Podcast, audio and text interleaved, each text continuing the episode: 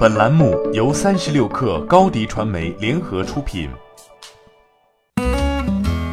本文来自三十六氪作者王玉婵。WeWork 的上市之路在于波折，被迫离开公司的不仅只有创始人兼 CEO 亚当·诺伊曼一人。一向标榜自己为科技公司的 WeWork，计划从一千五百人的技术团队中裁撤五百人。其中有三百五十个职位会从软件工程、产品管理和数据科学团队中裁掉，另有一百五十个职位的裁撤是因为公司希望出售部分资产。Managed by Q、Team、Space IQ、Conduct，这些都是 WeWork 过去几年收购的科技公司。WeWork 在过去几年里扩张了公司的技术团队，也收购了不少科技公司。与之同时进行的是该公司越来越高的估值。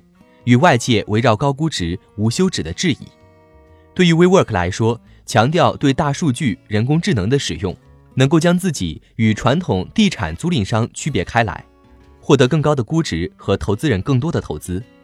自2011年诞生以来，该公司已经募集了一百二十亿美元，约合八百五十八亿人民币的资金，其中一部分被用于租赁楼盘，一部分被用于创建科技全家桶。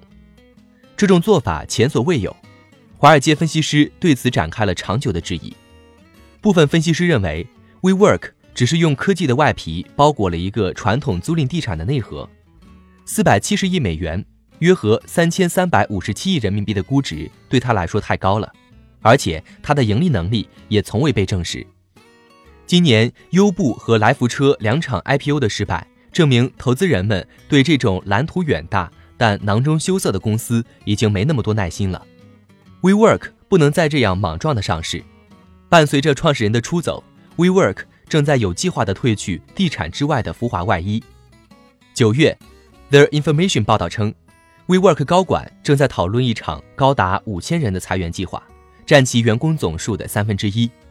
知情人士称，除此之外，他们还计划放慢扩张计划，关闭与教育或住房相关的副业。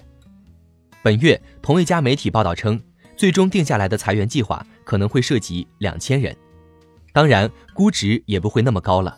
九月，路透社引用匿名消息人士的话称，WeWork 在 IPO 中寻求的估值已经低至一百五十亿美元，约合一千零七十亿人民币。该公司现已宣布推迟上市，并表示计划在年底之前完成上市。招股书显示，截至今年初。WeWork 长期租约合同高达一百四十亿美元，约合一千亿人民币。该公司签署的未来最低租赁支付义务也有四百七十二亿美元，约合三千三百七十亿人民币。现在 WeWork 账上仅有二十四点七三亿现金类资产，依然非常依赖融资。欢迎添加 baby 三十六克 b a b y 三六 k r 加入克星学院。每周一封独家商业内参，终身加入学习社群，聊风口谈创业，和上万课友一起成长进化。高迪传媒，我们制造影响力。商务合作，请关注新浪微博高迪传媒。